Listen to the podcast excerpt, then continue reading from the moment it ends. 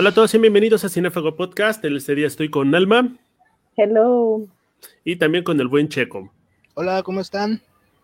Hoy vamos a hablar de una de las cintas más poderosas, interesantes y fuertes que ha tenido el cine mexicano, pese a que está prohibida y tiene un presupuesto súper, súper limitado. Estamos hablando de Rojo Amanecer, que fue lanzada prácticamente en el, en el 90 su fecha original, ¿no? Pero fue lanzada en el, en el 89 en el mejor circuito de cine que hay en México, que es la piratería. ¿Tú qué opinas de la película, Alma? Oye, ahí encuentras todo. sí, ya ven, les digo, les decíamos en otro, en otro podcast que había que ver cine mexicano de todo, porque luego ni nos enteramos que existe. Y, este es un ejemplo, ¿no? De, de, una película que tuvo muchos, muchos obstáculos, muchos obstáculos, muchas cosas en contra. Y es un, es un éxito. O sea, yo fue calificado por la crítica en su momento como una de las grandes películas. También hubo, obviamente, críticas negativas porque siempre están los envidiosillos o los que le, encuentran, ¿no? Eh, el problema todo.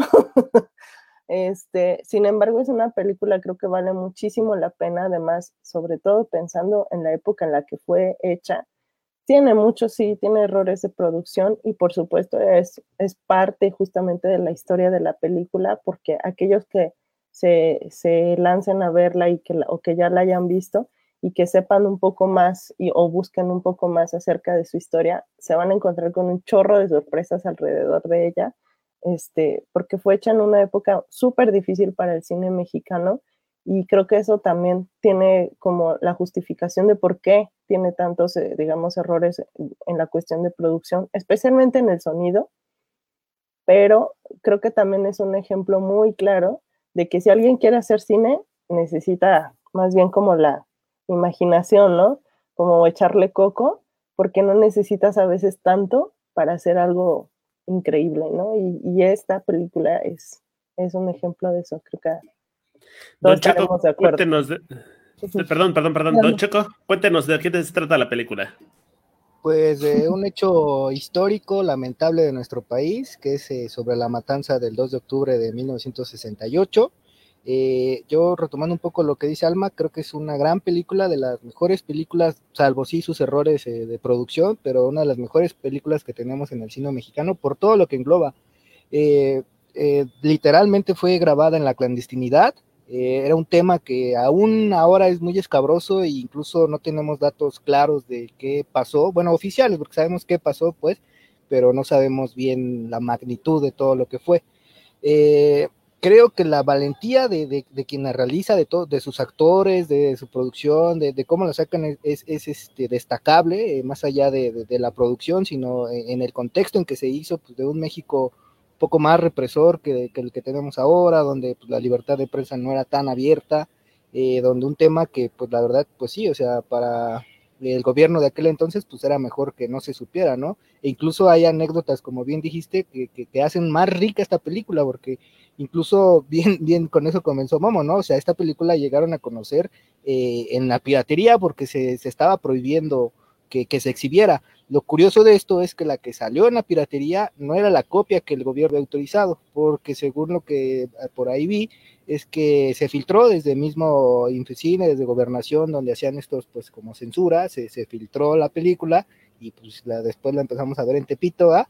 Pero en Tepito empezó a salir sin los cortes que gobernación había este, ordenado y pues tenemos el producto que tenemos, ¿no? Que, salió como en verdad querían que se mostrara y en torno a toda la cinta pues es, es, es, es muy rico, creo, eh, eh, también me llama la atención y creo que es destacable de esta película el que sin ser un documento histórico, porque es una ficción, eh, lo podemos considerar como un documento histórico porque está basado muchísimo, muchísimo, muchísimo en, la realidad, ¿no? En todo lo que pasó y también me gusta, bueno, me gustaría destacar o, darle un punto a favor a esta película, es, es que te muestra esta realidad tan, tan cruel, tan dura, eh, en un solo foro. O sea, todo se desarrolla en un departamento y es así como, wow, ¿no? O sea, entiendes la magnitud, eh, obviamente las actuaciones de, los hermanos Bichir, de María Rojo, de Héctor Bonilla son, son, son muy buenas, te reflejan incluso eh, o comprendes cómo eran las familias mexicanas, los pensamientos de las familias mexicanas en esa época y creo que pues es una película imperdible de nuestro cine. O sea, si, si, si, si, te consideras mexicano y te gusta el cine, Rojo Amanecer debe ser de las que tienes que ver sí o sí.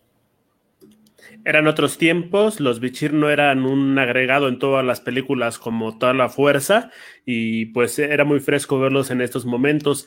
El director Jorge Fons hace un trabajo impecable en el asunto de plasmar todo como dentro de este pequeño espacio y creo que la cuestión que, tiene, que, a mí, que a mí tiene más valor es la cuestión de los diálogos. Todos son como muy fuertes, todos son muy pesados, para, por decirlo así, porque nada, nada, nada en la cinta que yo veo está de más jamás se quita nada. Si me quedo con uno, es la escena donde la mamá está discutiendo con los niños, bueno, con los chavos, diciéndoles que no se deben de manifestar, que están de revoltosos, que quién sabe qué, ¿no?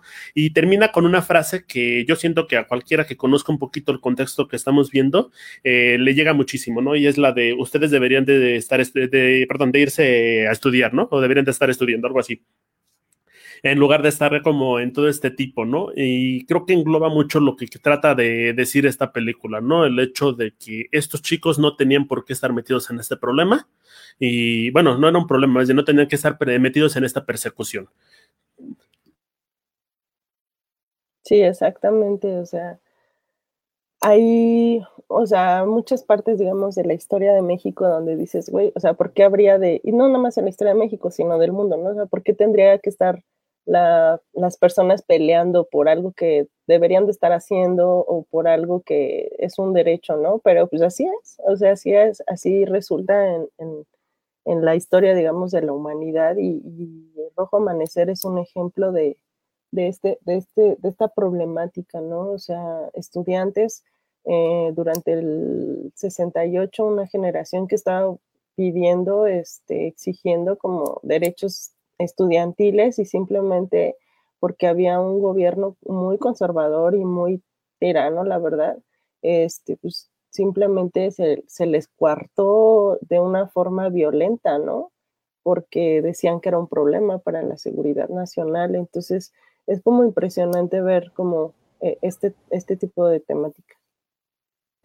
Y es que hay mucho, mucho incluso misterio todavía en torno a, qué sucedió realmente, porque incluso hay teorías, digo, no hay nada, eso, eso es lo que lo quiero dejar claro, es teorías, o sea, neta, si les gusta la conspiración, neta, investiguen más, pero es una teoría, no hay nada oficial, de que se hablaba de que incluso había, eh, eh, o bueno, se, se motivó a la matanza porque según era la incursión eh, socialista, iban a poner el socialismo y bueno, ese era temor que había mucho en, un contexto también que venía de, la Guerra Fría, ¿no?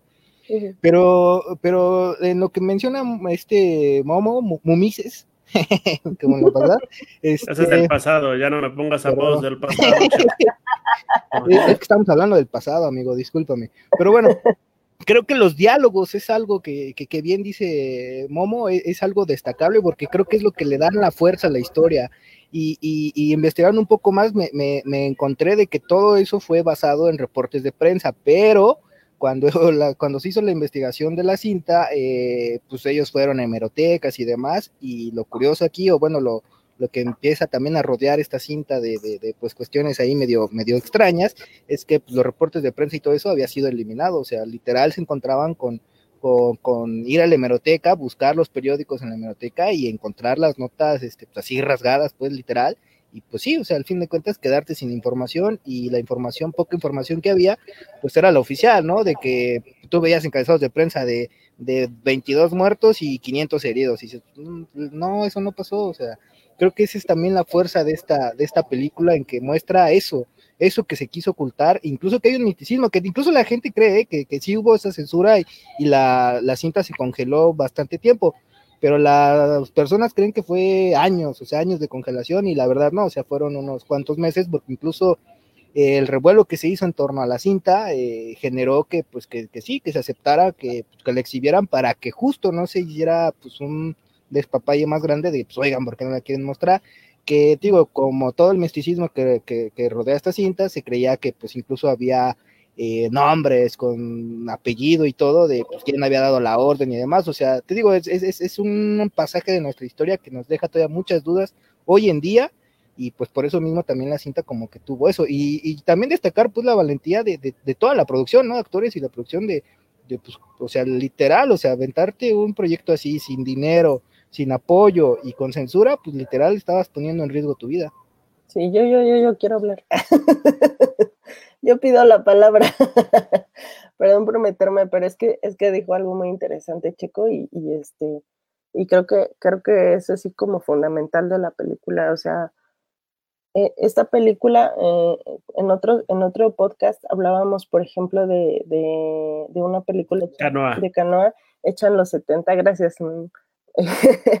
Este, y, y, y, en esa cinta, este, pues hablábamos como de todo un contexto, ¿no? Alrededor de la película. Es bien importante el contexto en el que se hace el cine mexicano porque desgraciadamente mucho de nuestro cine, si no tiene apoyo del Estado, difícilmente lo tiene de la iniciativa privada actualmente y en el pasado también, porque no, eh, no nunca, o bueno, solamente en la época de oro se vivió de cine mexicano, ¿no? Hay una serie de cosas que se podrían analizar alrededor de nuestro cine y por qué no funciona, pero es una realidad. Y, y entonces la, la, película de Rojo Amanecer, este, se movió y dejó de estar enlatada, o sea, solamente estuvo enlatada como por seis meses, porque el productor, que fue Héctor Bonilla, uno de los, de los productores, se movió, se movió para sacarla, o sea, porque dijo, o sea, de entrada se movieron para hacerla porque no les dieron el permiso, no les dieron el permiso para hacerla y la hicieron en la clandestinidad. Y ellos tenían miedo y decía Jorge Fons en algunas entrevistas que el director de la película, que, pues, que eso también le agregaba como un toque más a, las actuaciones, como a todo lo que se, estaba viviendo en ese momento. Ya estábamos hablando de 20 años después de lo que sucedió, es como si ahorita nosotros quisiéramos hablar en una película de lo que sucedió en el 2000 con Felipe Calderón y nos estuvieran negando y nos estuvieran censurando y nos estuvieran mandando militares y es como de, güey, o sea, pasó hace 20 años, pero había temas eh, que no se podían tocar en el cine mexicano. Uno era la Virgen de Guadalupe y otro era el ejército mexicano. O sea, no se podían tocar temas respecto a, respecto a esas instituciones, digamos.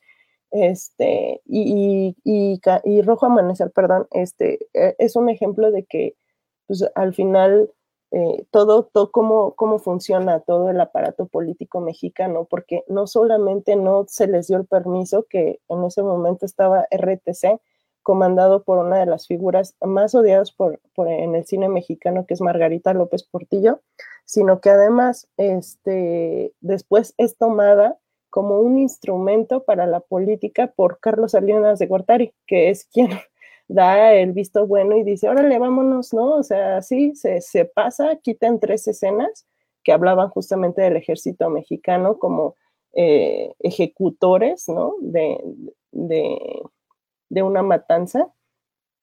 Este, y después lo, utilizó Carlos Salinas para decir que él era un gobierno de libre expresión, está cabrón, o sea, mucha, mucha gente, de hecho, muchos críticos también lo abordaron por ese, por ese tema, porque dijeron, o sea, casi, casi película vendida, ¿no? Porque pues, se prestó a una cuestión política cuando en realidad cuando en realidad pues fue también una víctima, digamos, de la circunstancia política del país.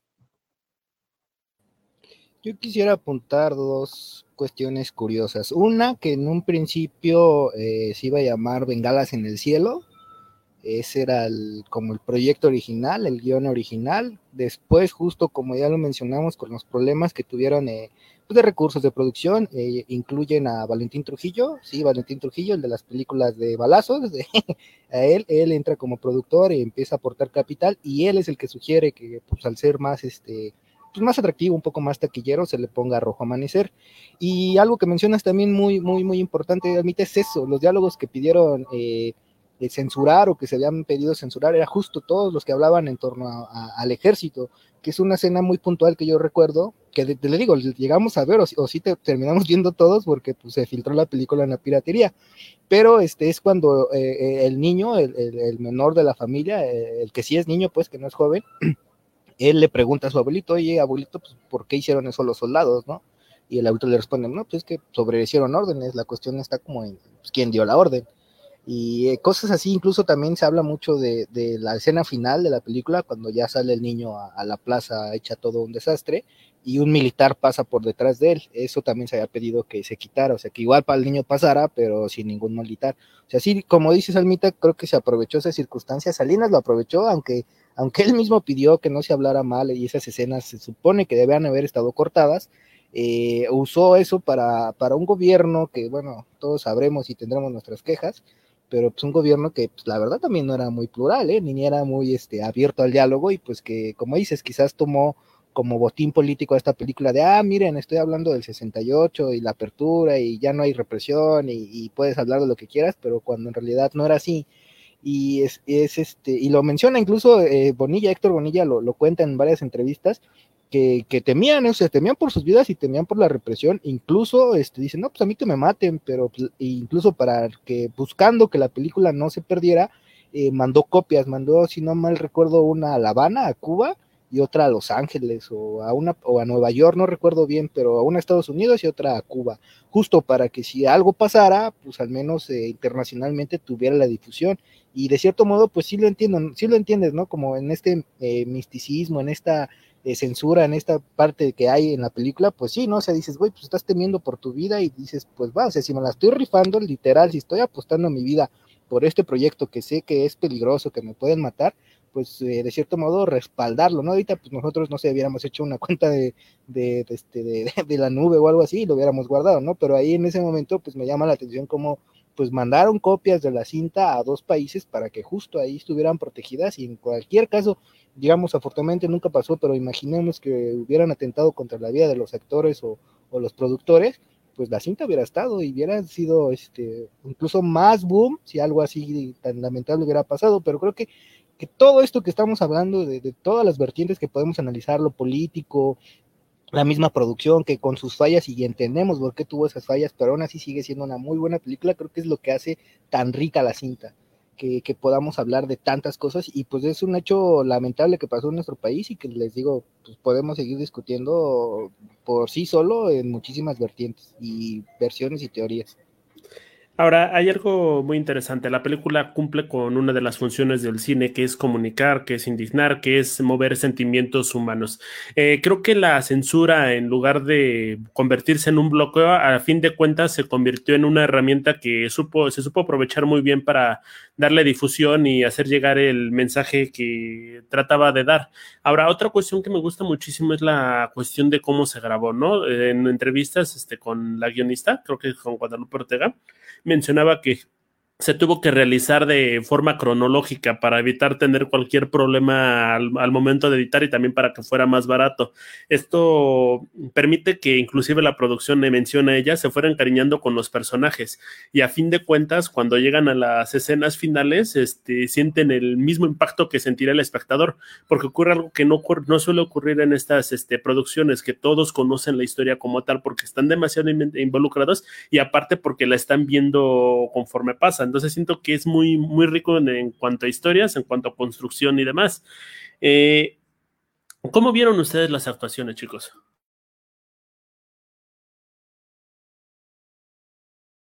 Ay, perdón. Ay, mi, mi, mi volumen no sube perdón. Este, sí, totalmente. Este, creo que, o sea, uno de los grandes aciertos, por supuesto, de, la película es la actuación, son las actuaciones de estos personajes. Eh, eran actores ya muy consolidados en esta época. Héctor Bonilla, que además también, como ya dijimos, fungió como coproductor de la cinta. María Rojo, ¿no? que ya también tenía una trayectoria en ese momento. Los Bichir, Demian y Bruno, que también ya tenían una trayectoria, eh, todavía no llegaban a ser tan eh, eh, aburridos porque aparecían en cualquier película, pero ya la estaban, ya tenían como algo más formado. Y había también otro, un personaje que es Eduardo Palomo, eh, que sale ahí. Libertad Palomo, por favor. que sale este, ahí este personaje que fue además uno de los pocos que habló de la cinta cuando les habían pedido que por favor no se hablara porque tenían el problema de, de la censura y todavía no la sacaban, etcétera, y él dio una entrevista diciendo que estaba participando. yo no sé si es justificación, ¿eh? porque, porque Eduardo Palomo, o sea, yo tuve la oportunidad de ir al primer y único festival que hubo en Festival Internacional de Cine de San Cristóbal de las Casas allá en Chiapas, y estuvo Jorge Fons presentando la película ya restaurada de, de Rojo Amanecer y al final una plática, y él contaba que él no quería a Eduardo Palomo porque cuando hicieron como el casting, él, él, dijo, no, o sea, está muy bonito este niño, no me funciona para, para una película sobre los sucesos de, de 68, o sea, no quiero un modelo, no quiero, ¿no? Y entonces él decía, no, o sea, por favor, deme la oportunidad, se dejó el pelo largo, creo que se adelgazó para verás flaco, en fin, al final le dio la oportunidad de aparecer en la cinta y creo que lo hace bien Eduardo Palomo, este, pero bueno, sí, e, es como uno de estos temas que, que surge, ¿no? Ahí en, la película. Y también estaba Ademar Arau, Ardau, este, que era Carlitos, el niño.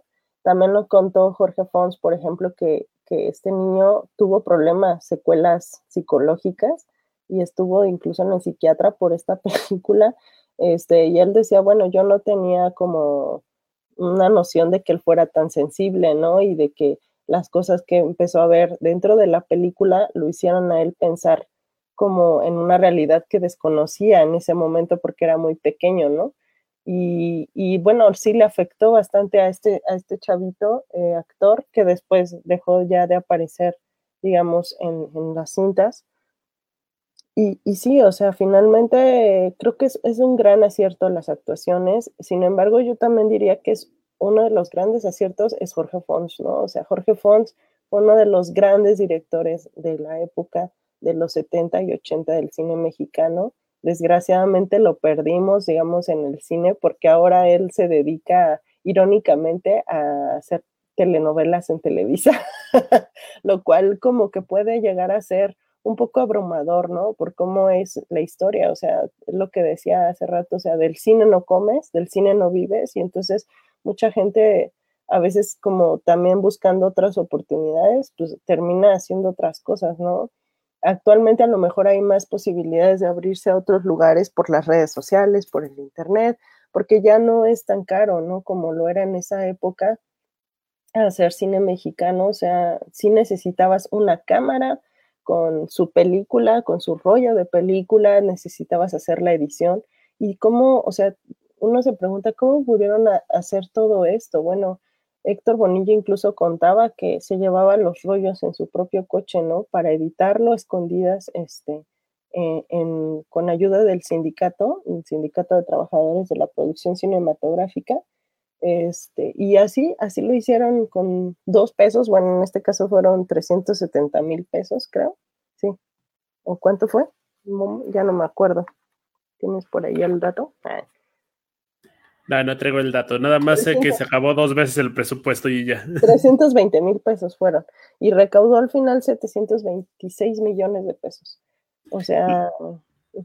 Lo cual tampoco es mucho, ¿no? Pero también tenemos que tomar en cuenta que ya muchas personas la habían, la habían visto. Y lo que sí me agrada es que al menos Jorge Fonsto y Héctor Bonilla y demás tuvieron regalías porque la transmitieron en Canal 9 como se hartaron. O sea, cada ratito la llegabas a ver, ¿no? Sí, gran cinta, la verdad es que tiene, tiene cosas bien interesantes esta película. El cine mexicano siempre es importante de verlo porque hay cosas que a lo mejor no valen tanto la pena, pero hay unas que dices, wow, o sea, sí, sí, sí es bien interesante cómo se hicieron. No nada más, o sea, ves la película y dices, está buena, ¿no? Y te llama mucho la atención y aparte te, te, meten como en un reel de emociones cuando tú no estás viendo el hecho sangriento, digamos, de la matanza, lo estás oyendo, ¿no? Que eso es otra cosa muy interesante porque dices, güey, ¿cómo puedes estarte involucrando en una historia cuando tú no estás viendo nada, ¿no? O sea, ya después te dejan ver a los chavos, pero ya, digamos, ensangrentados, ¿no? Y ya después ves la intervención del ejército pues fue una, una, etapa muy difícil, muy, muy difícil este, pues para México y para el cine y quedó retratada muy bien, con poco, poco, poco, poco presupuesto, pero con mucho talento. Lo acabas de decir, Almita, creo que es lo que tiene talento, porque yo soy muy crítico ahora, mi, bueno, igual hasta ustedes me comprenden, pero mi mamá es mucho de ver novelas, La Rosa de Guadalupe y El Dicho y no sé qué tantas cosas, y tú ves actuaciones ahí, neta, son nefastas, o sea, neta, casi casi leen los diálogos y ya, o sea, no, no tienen como esas intenciones, no, no, no transmiten, y tú ves actuaciones como la de Bonilla, como la de María Rojo, como los hermanos Bichir, dices, caray, o sea, qué diferencia, o sea, qué calidad de actores a, lo que hay. Y creo que es un punto buenísimo de, la cinta, ¿no? Que, que, te hacen transmitir y te identificas con ellos. O sea, tú entiendes a, los dos hermanos greñudos universitarios que andan, pues, de cierto modo, de revoltosos y pues son universitarios, ¿no? Quien, haya este, ido a la escuela, ni siquiera a la universidad, quien haya ido a la escuela podría entender este a, los chavos, ¿no? O sea, cómo, cómo es su forma de pensar, cómo de cierto modo tienen eh, altercados con sus padres o difieren en sus ideas por sus formas de crianzas. Su abuelito igual, incluso ese es un punto también como creo que central de ahí de, la cinta de que el abuelito es militar, o bueno, fue militar, es una militar retirado, pero fue militar y comprende como esa parte también de pues sí, de la milicia, ¿no? Que tú les digo hace un momento, ¿no? Le dice a su nieto, ¿no? Pues es que los soldados reciben órdenes, eh, María Rojo, bueno, María Rojo es una actoraza de las mejores actrices que creo que tenemos en, eh, este, eh, en el país. Y también ella transmite, o sea, sí comprendes a una mamá, sí, sí, sí ves los regaños de tu mamá cuando, cuando tú la ves a ella, este, la preocupación incluso que siente por sus hijos, ¿no? Que casi, casi, perdón de la palabra, pero pues casi, casi los pendejea y los dice así como para que no estén, este, este, en, en, eso, bueno, ya les dice revoltosos, que no estén de revoltosos, pero en el transporte no es tanto que quiera coartar su, su, libertad, ¿no? O, sus pensamientos, sino que le preocupa, o sea, ella ve las noticias y, ve que están pasando cosas y pues le preocupa al fin de cuentas. Eh, ya cuando llegan al punto en que pues sí entran a, a su casa ensangrentados, pues ya es cuando empieza lo fuerte. Yo no sabía esta anécdota que tú cuentas de, del pequeño, de Auro, creo que se llama, este, pero qué fuerte, ¿no? O sea, y, también te, te, da una idea de lo fuerte que es esta cinta y de lo fuerte que es el suceso que narra. Porque, o sea, o sea yo, yo ahorita reflexionándolo así en el instante que tú lo dijiste, dije, no manches, pues sí, ¿no? O eres un niño actor, y pues tú como niño, yo me recuerdo como niño, y que iba a estar sabiendo la devaluación del peso, o de la extradición, de, o sea, noticias que ahora me entero y comprendo, pues, de niño, ¿qué diablos iba a estar sabiendo? Y pues, me, me, me transporto, bueno, me imagino a este niño que mencionas eh, en esa idea, digo, no manches, qué fuerte, qué fuerte, porque incluso las escenas más fuertes es cuando al propio Bonilla, bueno, ya que entran, este, pues el batallón Olimpia que está representado ahí, ya que llegan y le disparan a su papá, bueno, le disparan a toda su familia, pues sí me quedo así como, no manches, y te digo, el niño, pues al fin de cuentas, eh, lo vivió, entre comillas, porque lo actuó, ¿no? O sea, y, la impresión yo creo que debe haber sido muchísima, porque como bien lo mencionaron ahorita, o sea, se hizo cronológicamente y, yo creo que el vínculo entre todos los actores y todos los que participaron, pues fue grande por todo el contexto que ya hemos contado. Y ver esa escena, yo creo que pues sí, o sea, traumaría a cualquiera, el niño, no sé, ahí en la cinta se ve como de 8 o 10 años, la verdad desconozco el dato de cuántos años haya tenido cuando se grabó, pero wow, o sea, sí, o sea, esa anécdota, ahorita yo me quedo con tu anécdota, Almita, porque neta, pues sí, o sea, te, da la magnitud de lo que se narró, de cómo se narró, y pues de un suceso tan lamentable que, que, sucedió en nuestro país y que aún nos queda, nos genera dudas, ¿eh? aún no sabemos ni siquiera cuántos muertos fueron, cuántos desaparecidos hubo, eh, quién dio la orden, o sea, hay especulaciones y hay medio reportes extraoficiales, pero no sé, quién sabe si algún día lo sabremos yo quiero creer en la versión de Jorge Fons, y, pero también el actor salió a decir en Twitter que pues no, que nunca le había pasado nada, pero yo me quedo con la versión de Fons porque es más divertida y creo que está muchísimo mejor. Hay un aspecto que a mí me fascina de toda la cinta y es el hecho de que a pesar de que están viendo la matanza de los estudiantes, a pesar de que están viendo la violencia en contra de ellos, los papás, el abuelo, los niños, todos le dicen a los chamacos que su culpa, que se metieron por revoltosos, que ellos son culpables de la agresión que están sufriendo. Y creo que es una manera en la cual se refleja, al menos por parte de los guionistas, el hecho de cómo se vio a esta generación y cómo se le culpó por algo de lo que en realidad fueron víctimas. Y de un movimiento que llegó a más, ¿eh? también ahorita que lo mencionas, porque no solo eran estudiantes, o bueno, ya en la Plaza de las Tres Culturas ya no solo eran estudiantes, o sea, sí empezó como un movimiento estudiantil detonado por la represión policial de la aquella entonces Corporación de Policía de la Ciudad de México, que era el Cuerpo de Granaderos, que es uno de los puntos del pliego petitorio como principales, eh, pero a raíz de eso se fueron sumiendo muchos gremios, o sea, ya ese día, el 2 de octubre del 68, en la Plaza de las Tres Culturas, no solo había estudiantes, había obreros, había amas de casa, incluso la narran y, en entrevistas los, directores y los actores lo dicen, o sea, muchas de las cosas fuertes que, que, hemos mostrado en la película eh, es de narraciones, o sea que en algún punto creo que por ahí dicen que, que vieron cómo cae una abuelita de un disparo o, que le dan una, este, con la bayoneta, creo que la perforan, algo así dicen, la verdad no recuerdo bien ahorita, pero es cosas que pasaron y se narraron, o sea, pues sí te quedas helado al pensar de que la crueldad con que haya pasado indiscriminadamente entre todos, porque les digo, ya era un movimiento que iba creciendo, pues ya no solo en estudiantes, o sea, el descontento social en muchos puntos y en algunos otros gremios que encontraron con los estudiantes, pues confluyeron, como que ya iba empezando a ser algo eh, más fuerte, más este, de más trascendencia, y lo tuvo trascendencia internacional por la aproximación de las Olimpiadas, que ya iba a ser en, en unos cuantos días, meses, semanas, no recuerdo, pero pues bueno, ahí tenemos todo pues, todo un bagaje de una historia pues, que, tenemos todavía que, que, conocer, creo que es vital conocer para entender la historia del país. Sí, totalmente, hay que ver esa película. Este, y sí, de hecho, como dice Checo, o sea, una de las, de las escenas que pidió Salinas de Gortari fue cuando decía uno de los personajes, una señora de 60 años tenía un bayonetazo de la espalda porque efectivamente, o sea, agarraron parejo, ¿no? En la Plaza de las Tres Culturas. Y sí, o sea, creo que tiene muchas cosas interesantes la película, hay muchas historias que se forman alrededor. Eh, sí, e, el director dio una entrevista y los actores a veces daban otra versión. Eh, y creo que además esta película este, fue, fue muy, fue, o sea, marcó mucho como para todos los que participaron en, en ella, eh, marcó un, antes y un después dentro de su carrera profesional. Y para México, pues sí, era una, como dice Checo, o sea, también eh, para nosotros como espectadores, pues en esa época, digo, se empezó a filmar en el 89, o sea, yo tenía, para esa eh, época, yo tenía seis años, ¿no? Entonces, este, como dice Checo, o sea, ni idea tiene uno de lo que ha pasado en, en la historia ni lo que está pasando en ese momento, o sea, Carlos Salinas de Gortari, que no es cierto, bueno, Carlos Salinas lo, utilizó para la para sus para las elecciones en las que él estuvo junto con Andrés Manuel López Obrador, este que fue a quien le cometió el fraude electoral. Eh, y ahora lo vemos a él como presidente, ¿no? Y, qué irónico porque se volvió, bueno, yo siento que se está volviendo un tirano, entonces sí, es como muy, o sea, es como la historia mexicana da unas vueltas así a los personajes.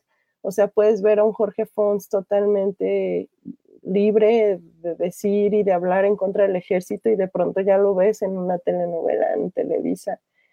Esas son, esas son las ironías de México, ¿no? Esas son también parte de nuestras historias, son parte de, de nuestras anécdotas y son parte de lo que también enriquece las historias que estamos viendo en pantalla. Entonces, sí es una gran película, es una gran película sobre 68. Nada de lo que se diga respecto a la producción o lo que haya pasado después demerita, creo que verla y es muy recomendable para que todos los que nos están escuchando, si no la han visto, véanla, por favor. Perdón, quería hacer una presidente que lo mencionas, creo que también abrió camino para otra, para otras producciones. Después hay una que también me agrada justo sobre el 68, que es este verano del 80, no, del 68. ¿Cómo va a ser 86? Perdón, es que estoy haciendo memoria y estoy diciendo números a lo tonto. Pero sí, verano del 68 me parece que es, ¿no? Que es la más reciente, que creo que también es una muy buena cinta que refleja ya más abiertamente lo que fue el 68, ya con diálogos y personajes eh, creados para la cinta y creo que Rojo Amanecer, si no, si no hubiéramos visto Rojo Amanecer o Rojo Amanecer no se hubiera hecho, esta cinta tampoco existiría. Efectivamente es una cinta muy bonita que deberíamos analizar después. Creo que Rojo Amanecer es una cinta necesaria, se tiene que ver al menos una vez en la vida. Yo recomiendo verla todos los 2 de octubre que pueda de toda su vida. Y si quieren interesarse un poquito más sobre esta historia y sobre lo demás, eh, recomiendo que se aleje totalmente de Elena Poniatowska. Es más, en toda su vida y sin relación a nada, sin relación al 68 y lo que sea, aléjese de Elena Poniatowska. Tóxica la mujer. Y busque la versión de Luis González de Alba. Creo que es la más acertada en cuanto a la situación que hubo en el en este conflicto estudiantil entre, y más bien matanza estudiantil por parte del gobierno. Chicos, sus conclusiones, ¿la recomiendan, no la recomiendan? ¿Prefieren ver este, los insólitos peces gato o, aquí, este, ya no estoy aquí? Totalmente. Yo la recomiendo totalmente. Este, vayan a verla. Abrió brecha no nada más para, abrió brecha para el cine mexicano también. Sí, véanla totalmente. Sí, yo también coincido, véanla, es imperdible. Si tienen hemeroteca o aman el cine, neta debe de estar en su hemeroteca sí o sí más si son mexicanos, más si quieren entender la historia del país en cierto modo, y pues sí, como dice Momo, si quieren eh, conocer más, pues sí, no está de más eh, investigarlo, hay muchos textos muy buenos, muchas versiones, incluso les digo teorías, lo vuelvo a repetir, teorías, que, que dan muchas versiones al respecto a, lo que sucedió en el 68, y pues cada quien podrá hacer sus conclusiones de pues, este pasaje triste de nuestra historia. Cerramos este triste y bello episodio. Gracias por escuchar Cinefago Podcast. Se encuentran como Cinefago-podcast en TikTok y también en Instagram. Aléjese de Poniatowska y muchas gracias chicos por estar conmigo. Bye. Gracias.